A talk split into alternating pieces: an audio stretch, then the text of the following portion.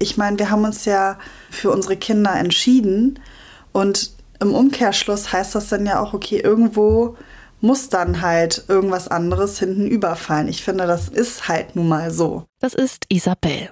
Die ist gerade mitten in ihrer Elternzeit, lebt mit ihrem Mann und ihren zwei Kindern in Barmbek Nord und ist zweisprachig aufgewachsen mit spanischem Papa und deutscher Mama. Für Isabel ist es völlig normal zu sparen und sie merkt, dass sie damit nicht alleine ist. Früher wurde es, denke ich, öfters belächelt. Aber ich glaube, ja, einfach weil die Situation so unsicher ist, macht man sich ja schon Gedanken, wie soll es weitergehen. Klar, dann kommt auch das Thema auf, äh, wie kann ich äh, sparen. Und die, die es vielleicht vorher nicht gemacht haben, machen sich dann jetzt Gedanken. Oder sollten sich vielleicht Gedanken machen machen wir uns. Schauen, wo wir im Alltag, bei Anlässen, bei Geschenken sparen können und worauf es ankommt. Mit Kindern gerade jetzt. Ich krieg die Krise. Wie kommt Hamburg über den Winter? Ein Podcast von NDR Hamburg. Mit mir, Lisa Henschel. Ebenfalls Mama einer ein Jahr und acht Monate alten Tochter, die ein absoluter Kracher ist. Sie ist eine Person, die mir einfach durch ihre Existenz zeigt, wo meine zeitlichen Grenzen sind. So ist das. Aber in diesem Winter, wo die Nerven eh schon blank liegen, manchmal eine besondere Herausforderung, auch für Isabel. Es gibt Morgen, da stehe ich total entspannt auf, alles ist super und äh, kann erstmal auch in Ruhe meinen Kaffee trinken und dann gibt es aber auch andere Tage, dann muss gleich Action und dann ist Alarm. Und ja, kommt auch so ein bisschen immer auf die Stimmung von meinen Kindern drauf an. Aber jetzt ist es ja ruhig. Ja. Das liegt aber daran, dass wir ja gar nicht bei euch zu Hause sind, sondern ein Haus weiter bei deiner Mutter. Genau die ja auch für euch eine große Stütze ist. Genau, also mein Mann und ich, wir sind halt nicht wirklich mit Oma und Opa groß geworden. Ne, die verwöhnende Oma oder der verwöhnende Opa, der halt alle Wünsche von den Augen abliest und wie cool ist das denn, wenn unser Sohn dann einfach sagt, ja, ich will jetzt einfach mal rüber zu Abuela, also Spanisch Oma, dann kann er einfach rübergehen und ja, und die haben auch ein super inniges Verhältnis dadurch, ne, weil sie sich halt so oft einfach sehen können. Ja, und es nimmt einem auch einfach, oder in meinem Fall würde, weil die Entfernung einfach zu groß ist, einem unfassbar viel abnehmen, weil bei mir ist so am Ende des Tages fehlt Zeit. Und wir haben ja nur ein Kind, ihr habt ja zwei. Genau, also Zeit ist wirklich so ein Faktor, beziehungsweise einfach so Entlastung, wenn das Kind mal krank ist. Du musst trotzdem arbeiten. Wie ist es mit der Betreuung? Und sei es nur, äh, die Oma bringt den Lütten mal in den Kindergarten oder holt ihn ab. Es sind vielleicht Kleinigkeiten, an die man denkt, so, ach, das ist doch gar nicht so wild oder das hilft doch gar nicht. Doch, es hilft. Und dann hat man wieder so ein bisschen Zeit. Und sei es nur, um morgens in Ruhe den Kaffee zu trinken. Ich kenne das, die Mission am Abend vorher, dass man sagt, morgen stehe ich so auf, dass ich noch eine Stunde für mich habe. Ja. War auch mein Plan für heute Morgen. Und ich bin dann auch so ein Typ, ich setze mir quasi schon frühere Fristen, weil ich weiß, okay, im Notfall sollte ich es dann immer noch nicht schaffen, habe ich ja immer noch den Puffer und kann es dann bis dahin erledigen. Aber für mich ist es schon wichtig, Sachen gleich anzugehen, weil dann ist es weg. Es ist nicht so ein Druck, oder? Ich finde auch eine gewisse Struktur hilft einem auch, diese kleinen Freiheiten sich dann einzuräumen. Also man hat ja die Kinder, dann hat man noch irgendwie den Haushalt.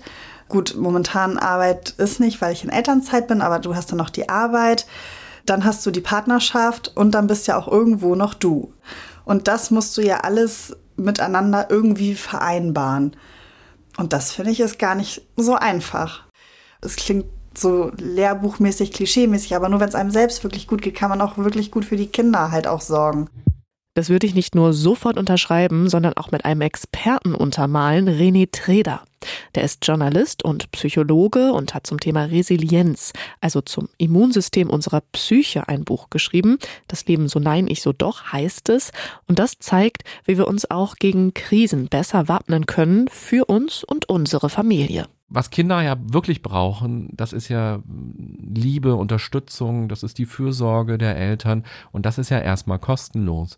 Und wenn wir an Resilienz denken, wenn man den Kindern eine Resilienz vermitteln möchte, was ein total schönes Geschenk fürs Leben ist, ist es auch gut und sinnvoll, bei sich selbst anzufangen und den Kindern eben vorzuleben, wie man als Erwachsener quasi eben resilient durchs Leben geht. Die beiden Söhne von Isabel und ihrem Mann sind fünf Monate und vier Jahre alt.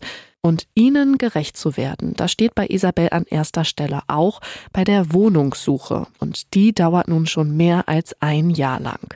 Gegen einen Umzug spricht, dass sie derzeit nur etwa 850 Euro Warmiete für die Wohnung zahlen, für 62 Quadratmeter in Barmbek Nord, also zentral gelegen, am Stadtpark mit Kita in nur einem Kilometer Entfernung und mit Isabels Mutter direkt in der Wohnung nebenan. Aber die Wohnung ist alt und soll von der Genossenschaft, die ihr gehört, 2024 saniert werden. Aber wann genau, wie genau, wie teuer sie danach ist, all das wissen Isabel und ihr Mann gar nicht. Und es fehlt so oder so ein Zimmer, damit jedes Kind auf lange Sicht einen eigenen Rückzugsort hat. Am Anfang finde ich, ist es nicht schlimm, wenn sich Geschwister ein Zimmer teilen. Aber irgendwann kommt man ja auch schon in ein Alter, da wollen sie einfach ihre Privatsphäre haben. Ich meine, unser Vierjähriger hat jetzt das teilweise schon, dass er sagt, nein, geh bitte raus aus meinem Zimmer, ich möchte alleine sein. Und dann ihm zu sagen, nee, du musst dir jetzt aber das Zimmer mit deinem Bruder teilen. Langfristig gesehen ist es nicht unser Ziel. Das Bad ist leider eine Katastrophe. Wir haben nur so ein Schlauchbad. Und dann hättet ihr auch gerne einen Balkon. Ja, dass man das Gefühl hat, man kommt irgendwie aus der Wohnung raus und hat noch mal so ein bisschen Freiheit. Natürlich wäre es halt schon schön, wenn ich im Sommer draußen den Wäscheständer draußen hinstellen kann, sodass die Wäsche schneller trocknet. Das wäre natürlich perfekt, aber. Also, dass sie drauf passt. Genau, der ja. Wäscheständer. Ja. Weil das ist momentan nämlich bei uns nicht wirklich der Fall. Ja. Wir kriegen den Wäscheständer noch nicht mal durch die äh, Balkontür. Aber wenn das hier auch nicht ist, dann ist das so. Solange da vielleicht zwei Stühle hinpassen und man sich da draußen hinsetzen kann, ist das auch super. Nach was für einer Größe guckt ihr denn bei der Wohnung? Quadratmeter haben wir da gar nicht so eine Vorstellung von, wie groß das jetzt sein muss. Wir wollen zufrieden sein, dass man einfach ankommt und zu Hause ist. Und deswegen haben wir dann einfach auch zu vielen Wohnungen gesagt, so, nee, das passt dann nicht. Also klar könnte man sagen, Mensch, seid ihr vermessen und seid doch froh und nee, also es muss für uns stimmen. Ich hatte auch letztens zu meinem Mann gesagt, ja, was machen wir, wenn wir keine Vierzimmerwohnung bekommen?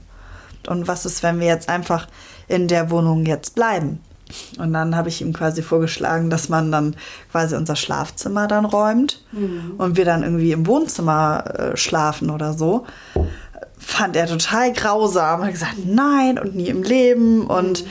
aber ich finde, solche Gedanken macht man sich ja dann zwangsläufig. Du sagst ja auch, eure Wohnung ist jetzt auch nicht die neueste. Ja. Ihr spart auch darauf, es könnte jetzt was Schlimmes passieren ja. und kommen. Ja. Also uns ist ganz, ganz wichtig, dass wir immer Geld haben, falls Waschmaschine kaputt geht, irgendwas am Auto, wir was nachzahlen müssen. Ja, also klar, dafür muss was da sein, weil wir, äh, wie, wie, wie, soll, wie willst du das denn sonst machen? Also wir können nicht mal eben sagen, ach so, wir müssen 500 Euro nachzahlen, ja, dann macht das mal mein Mann von, von seinem Gehalt. Das funktioniert nicht. Nein. Ist es vermessen, für jedes Kind ein eigenes Zimmer haben zu wollen? Eine Wohnung haben zu wollen mit einem Balkon, auf dem der Wäscheständer Platz hat? Wem diese Fragen aufkommen, dem empfehle ich wärmstens Folge 2. Da sprechen wir auch darüber, wie wichtig es ist zu wissen, was einem überhaupt wichtig ist und sich dafür einzusetzen, ganz unabhängig davon, was andere denken. Isabels Mann ist gelernter Maler und Lackierer und war, als ich den Podcast mit Isabel aufgezeichnet habe, arbeitssuchend. Isabel selbst ist gelernte Speditionskauffrau und bezieht ja gerade noch Elterngeld. Sie sparen, wo es nur geht, angefangen bei den Lebensmitteln. Irgendwas wegschmeißen, das versucht Isabel so gut sie kann zu vermeiden. Sie und ihr Mann kreieren dafür um die Reste drumherum neue Essideen. Ihr Mann beim Kochen, Isabel beim Backen und ihre Spezialität ist Baked Oats. Das besteht im Grunde aus geprackten, also zermanschten alten Bananen, Haferflocken, Wasser, Joghurt, Backpulver kommt da noch rein und wer will irgendwas zum Süßen und das Rezept dazu gefunden hat Isabel im Internet, weil ihr Sohn von heute auf morgen all die Bananen, die sie gekauft hatte, einfach nicht mehr essen wollte. Komm, ich fange mal an zu matschen. Genau. So. Die Gabel einfach irgendwie so. Genau, dass sie halt schön weich sind und nachher rühren wir sowieso alles nochmal um. Das schmeckt halt super lecker. Wir müssen nichts wegschmeißen.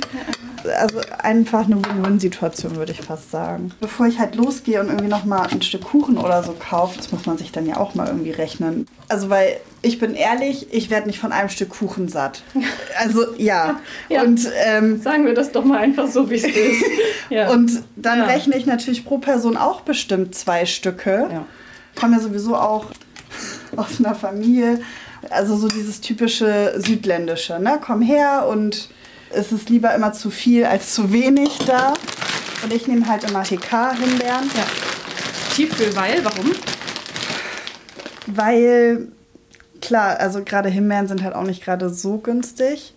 Und sie halten sich dann auch nicht, finde ich, immer so lange. Du musst sie dann immer sofort dann verbrauchen. Ja, das, stimmt. das ist Wahnsinn, wie schnell die Stimme nicht Und ähm, ja. ich finde, gerade auch bei Gemüse kannst du super gut äh, Tiefkühlkost nehmen.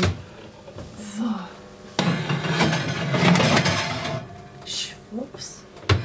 Das Backen mit Resten ist das eine. Das andere ist, wie sehr Isabels Alltag darauf ausgelegt ist, bereits beim Einkaufen zu sparen. Das hat sie mir eine knappe halbe Stunde später erzählt. Vor uns auf dem Tisch das Haferflocken, Joghurt, Obstgemisch. Noch warm, frisch aus dem Ofen. Und ich sag euch, richtig gut. Oh, ist das lecker. Hätte fast noch einen Ticken länger, oder? Mm -mm. Nee, überhaupt nicht. Ich finde es richtig geil. Oh, es erinnert mich ein bisschen an einen Kirschauflauf, den es bei uns zu Hause immer gab. Grieß, heiße Kirschen, aber dann halt auch richtig so Butter. Das würde ich jetzt auch nicht mehr reinmachen. Wäre mir auch zu teuer. Ja. Wo macht ihr da jetzt Abstriche, wo ihr vor der Inflation gesagt hättet, das war voll in Ordnung? Dadurch, dass wir eh nicht so viel Butter essen oder so, aber klar, das finde ich ist schon extrem. Also dann nehmt ihr tatsächlich lieber Margarine als Butter? Ja, zum Beispiel. Mhm. Wo wir immer so gucken, ist halt wirklich Thema Obst, ne? Also uns ist auch wichtig, dass Obst immer im Hause ist, aber ob es jetzt immer das und das sein muss, ist halt fraglich. Oder zum Beispiel Avocado. Ne? Ich esse super gerne Avocado, aber ich finde es halt auch echt teuer. Und da ist das, das und das, was du gerade angesprochen hattest, ja auch die Frage, kauft man jetzt Bio-Äpfel oder nicht? Ich würde halt abwägen, ne? Ist es im Angebot und wie ist es? Ist es günstiger, äh, wenn ich Bio nehme in dem Moment oder nicht? Manchmal hast du ja auch so Bio-Angebote, wo du dann sagst, okay, das ist wirklich günstiger als jetzt, sag ich mal, das Nicht-Bio-Produkt. Und dann nehme ich das auch. Aber wenn das teurer ist, dann sorry, nein, bleibt es halt liegen. Gut, ich habe jetzt auch nicht vielleicht die besten Geschmacksknospen, aber ich merke da jetzt nicht vielleicht so einen Mega-Unterschied. Und ich freue mich dann einfach über den Apfel und Punkt. Und die Frage ist ja auch, was bedeutet Bio überhaupt bei nicht tierischen Produkten? Das weiß Armin Vallee aus der Abteilung Lebensmittel und Ernährung bei der Verbraucherzentrale Hamburg. Ja, und der sagt, Bio bei einem Apfel heißt eben, dass es Grenzwerte gibt, was den Einsatz von Pestiziden angeht. Aber sind die wirklich so schlimm? Diese Stoffe sind nicht ganz ungefährlich, will ich es mal nennen. Letztendlich ist es keine akute Gefährdung für uns Verbraucherinnen und Verbraucher. Anders sieht es aus natürlich für die Arbeiter, für die Landwirte, die damit hantieren müssen. Das sind natürlich Stoffe, die zum Teil giftig sein können, die zum Teil äh, krebserregend sein können. Darum sagen wir auch, eher auf Bioprodukte umsteigen. Aber das ist natürlich auch eine Frage des Geldbeutels. Und dass gerade die Menschen, die wenig Geld zur Verfügung haben, hier höhere Sätze bekommen an Leistungen, um sich wirklich auch eine gesunde Ernährung leisten zu können. Das wäre enorm wichtig, weil wir hier natürlich eine hohe Belastung haben, gerade für die Verbraucherinnen und Verbraucher, die wenig Geld haben. Ja? Und da muss der Staat zielgerichtet diese Personengruppen besser unterstützen. Zu jeder Podcast-Folge mache ich ja auch einen Fernsehbeitrag fürs Hamburg-Journal. Und in diesem habe ich gelernt, dass es eine Lösung sein kann, tatsächlich auf dem Wochenmarkt einzukaufen. Das kann nämlich dann günstig sein, wenn es um regionales Obst oder Gemüse geht. Ich sage nur, ein Kilo Äpfel zweiter Wahl für einen Euro auf dem Isemarkt. Wer hätte das gedacht? Isabels Lösung ist, die Preise von Obst und Gemüse zu vergleichen. Dafür nutzt sie Supermarkt-Apps, durchforstet Anzeigenblätter, arbeitet sich durchs Portfolio der Angebote, löst Coupons ein und geht dann ganz gezielt danach einkaufen. Auch mal zwischendurch gerne ums Eck, aber zum Wocheneinkauf geht es mit dem Auto. Den erledigen sie nämlich nicht automatisch im nächstgelegenen Discounter, sondern in dem, der beim Preisvergleich am besten abschneidet. Rechnet ihr das für euch auch runter, dass ihr sagt, das ist günstiger, als wenn wir jetzt ÖPNV nutzen würden? Es ist praktischer für uns. Wenn wir sagen würden, wir gehen jetzt mit Bus und Bahn einkaufen, dann musst du ja schon einkalkulieren, wie viel kann ich auch tragen. Zum Beispiel bestimmte Angebote könnten wir vielleicht ja auch gar nicht nutzen. Also das heißt Angebote im Sinne von, ihr holt dann gleich die Sachen ganz viel. Genau, also wenn sich zum Beispiel sehe, passierte Tomaten oder irgendeine Konserve, das, was sich halt etwas länger hält, ist im Angebot. Dann klar, nehme ich zwei, drei Stück mit. Danach plane ich ja auch meinen Essensplan. Ich habe jetzt Lust, Spaghetti zu machen und ich weiß, Tomaten habe ich noch in der Vorratskammer. Super, dann brauche ich vielleicht nur Nudeln holen oder, oder meistens hat man das dann ja auch schon, weil man die Nudeln dann ja im Angebot gekauft hat. Praktisch aber ja auch, also, oder korrigiere mich, wenn ich das nicht richtig sehe, es ist einfach schneller. Ja. Und ihr braucht in eurem Alltag Zeit. Also ich glaube, das kann jeder auch bestätigen, der mit Kindern einkaufen mal war. Das ist wirklich, wir standen mein Mann unseren drei Monate alten Sohn auf den Arm gefüttert, ich dem anderen Kind hinterher, weil es irgendwie zu den Cornflakes gerannt ist. Wenn man schon mit Kindern einkaufen geht, dann muss das halt auch schnell gehen und dann ist es mit dem Auto natürlich auch angenehmer. Als gebürtige Ostfriesin ist das halt völlig normal, dass du mit dem Fahrrad überall hinfährst. Das habe ich auch so übernommen. Als ich in Leipzig ja auch viele Jahre gewohnt habe, da war dann auch, mich mal alle völlig entsetzt angeguckt, wenn ich dann halt im totalen Schneesturm losgefahren bin. Und auch jetzt wohnen wir so, dass ich alles mit dem Fahrrad irgendwie erreichen kann. Und dann habe ich auch wirklich links und rechts, also darf man eigentlich gar nicht erzählen, links und rechts dann meine Taschen da irgendwie rumhängen und versuche das rumzusteuern. Ja, ich hatte gerade überlegt, ob dann Fahrradtaschen Sinn machen, aber es geht, geht ja gar nicht wegen Nein, den Kindern. die Fahrradtaschen gehen oh. nicht. Vorne ein Korb. Also ich muss ja, aber du kannst ja, nicht, du kannst ja nicht so einen Riesenkorb. Genau, da passen jetzt nicht 20 passierte Tomaten nee. rein. Nein. Und das Problem ist auch, also wir schweifen jetzt völlig ab, eigentlich schweife ich ab. Also das Problem ist auch, wenn ich dann meinen Rucksack auf den Rücken packe, ja. kriege ich immer so einen bösen Schub, je nachdem, wie die Stimmung da hinten auf dem ja. äh, Sitz ist. Weil wenn der Rucksack nämlich so richtig voll ist, dann ist er so ja, klar. fünf Zentimeter von ihr entfernt und das findet sie halt unmöglich. Bei uns ist es so, wir wägen halt ab. Wenn wir zum Beispiel sagen, wir können dorthin laufen, dann laufen wir dorthin. Oder wir haben auch die App auf unserem Handy, mit der wir uns die Fahrkarte kaufen können, was dann nämlich günstiger ist, als wenn du das nämlich am Schalter kaufst, nur mal so als Tipp. Dann gucken wir auch, okay, also wie weit fahren wir? Und manchmal ist es einfach auch günstiger, wenn wir uns eine Fahrkarte holen. Ob nun Auto oder viel zu vollgepackt mit genervtem Kind auf dem Rad, eine Frage bleibt. Spart Isabel wirklich langfristig Geld? Das ist gar nicht so einfach zu beantworten, denn Supermärkte wollen natürlich, dass wir so viel wie möglich einkaufen, kennen unsere Einkaufsmuster, vor allem dann, wenn wir unsere Daten preisgeben. Nehmen wir nun mal dieses Beispiel von Isabel. Mein Mann hat jetzt am Wochenende Geburtstag und es gibt so ein System, da sammelst du quasi Punkte und dann kannst du die Punkte für irgendwas dann einlösen. Dann habe ich gesehen, dass da irgendein Handwerksteil war und dann habe ich dafür die Punkte eingelöst und habe dann was noch dazu geholt und habe dafür vielleicht nur ein paar Euro gezahlt. Und er kriegt aber sein Handwerksgedöns, sage ich mal, ist super happy. Und also so gucke ich dann immer, dass man dem anderen eine Freude macht und dass man dann aber guckt, okay, es muss ja nicht die Welt kosten. So, ne? noch was dazugeholt, weil man an anderer Stelle gespart hat, das geht nicht nur Isabel so, da bin ich nicht anders.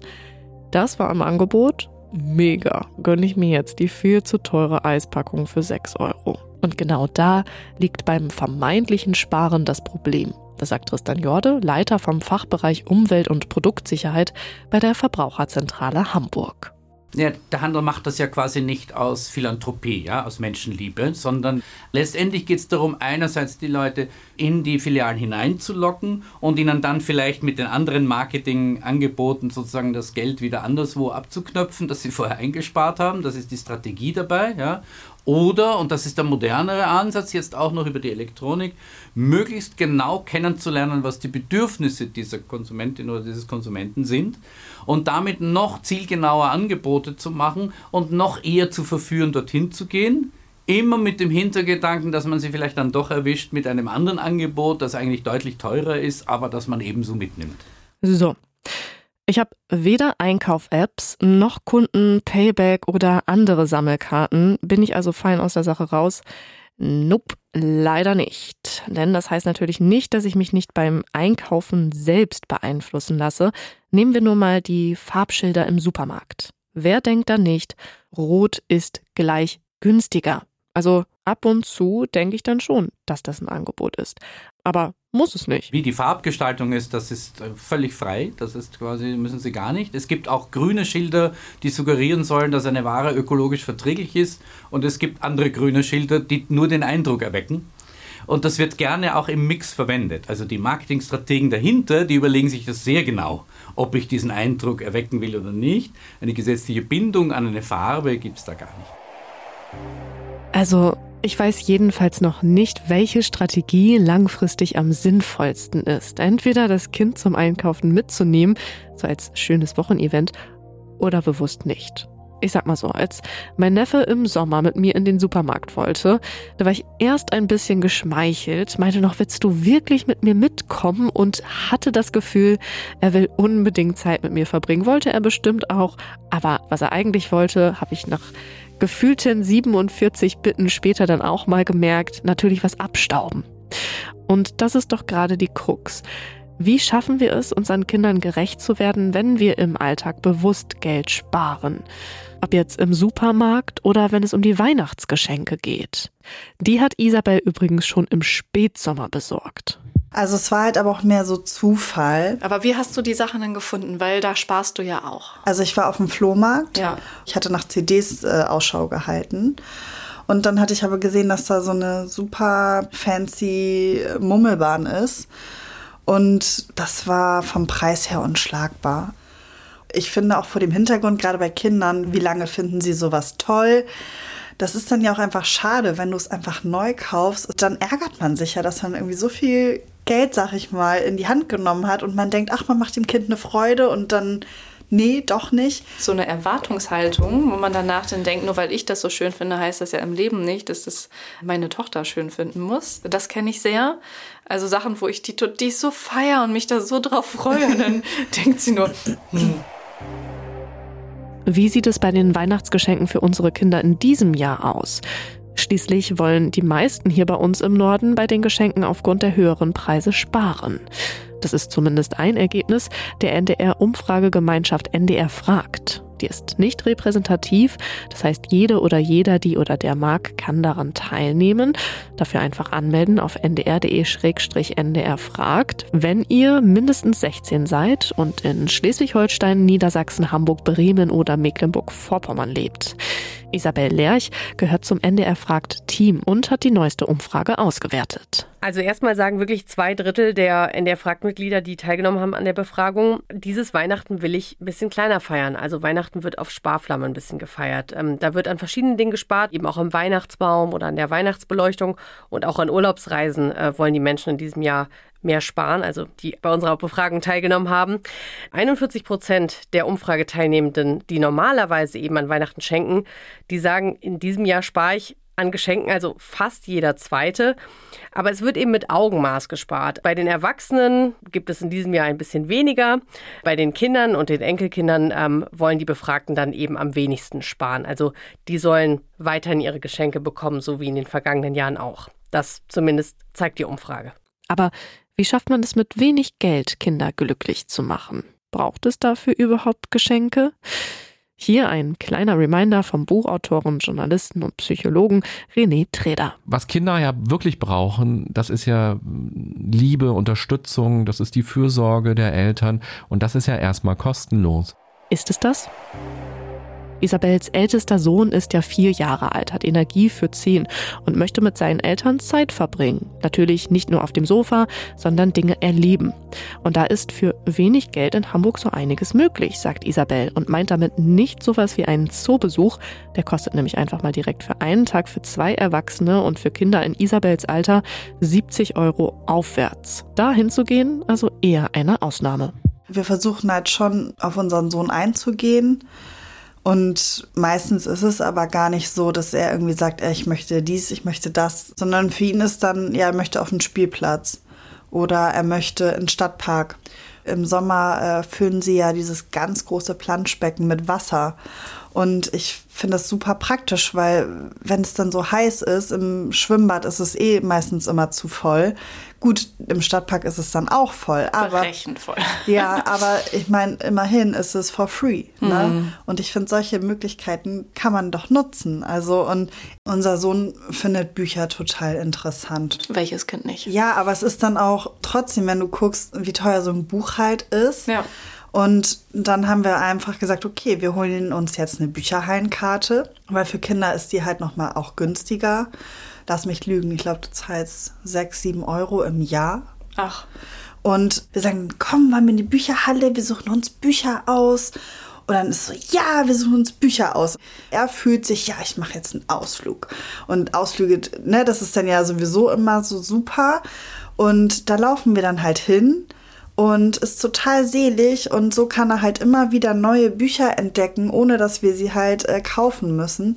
Und er lernt natürlich noch zudem auch, okay, ich muss vernünftig mit den Sachen auch umgehen. Ne? Ich finde, du beschreibst es total schön, wie man als Kind Dinge ganz anders wahrnimmt und auch ja eigentlich Sachen, wo man, also diese Kreativität so, so im Vordergrund steht oder dieses, das ist jetzt ein ganz besonderer Moment und nicht ein Moment, wo wir Geld sparen. Ähm, ja. Das ist ein netter Nebeneffekt. Genau. Dem ist, das ist dem Kind aber ja nicht bewusst. Ja. Bei uns gab es Sonntagsbrötchen.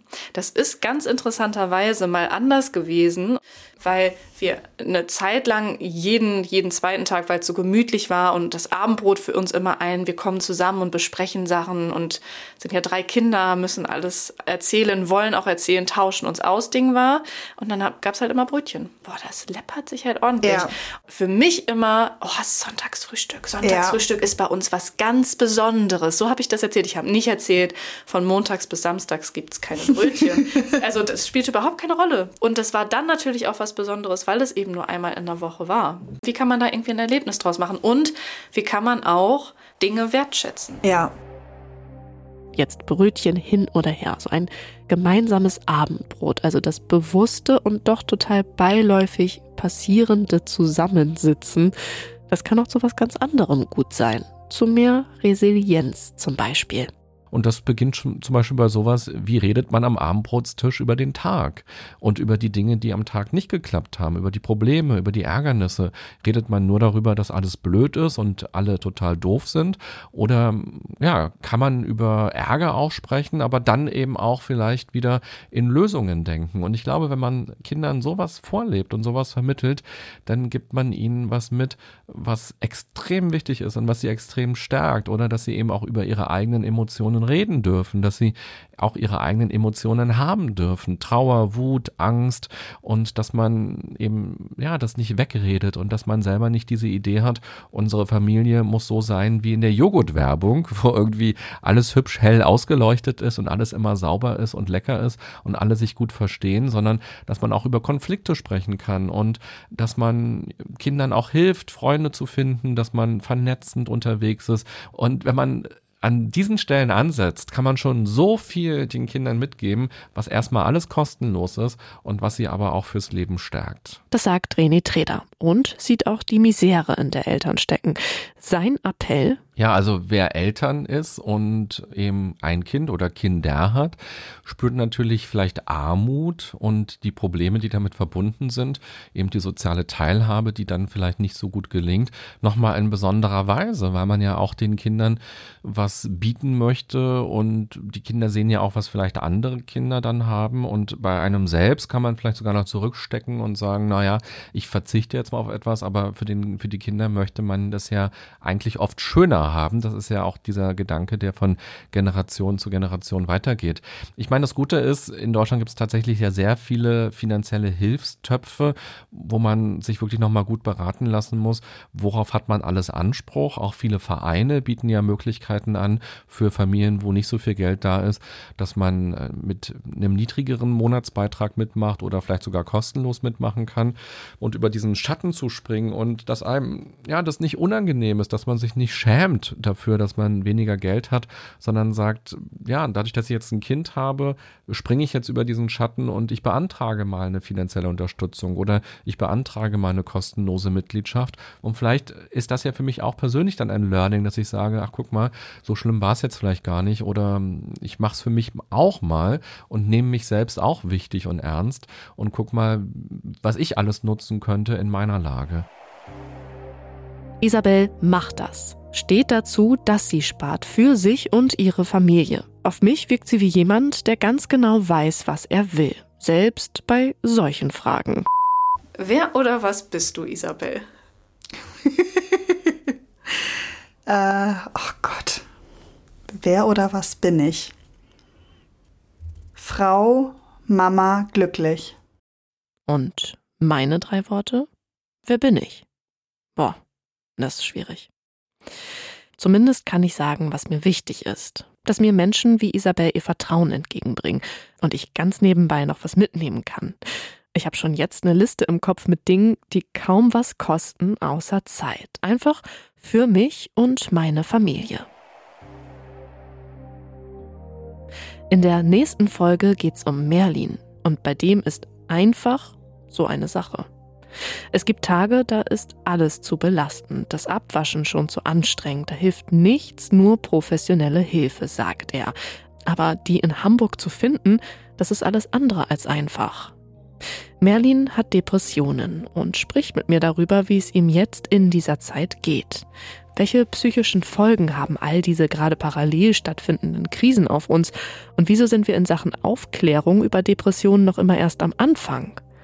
Über diese Folge bin ich ihr ein Stück weit dankbar, weil sie mit ganz viel sensibler Offenheit umgeht, finde ich, und das nicht selbstverständlich ist, gerade nicht bei diesem Thema. Also ich freue mich wirklich sehr, wenn ihr reinhört. Ich krieg die Krise. Wie kommt Hamburg über den Winter? Ein Podcast von NDR Hamburg in der NDR Hamburg App und in der ARD Audiothek.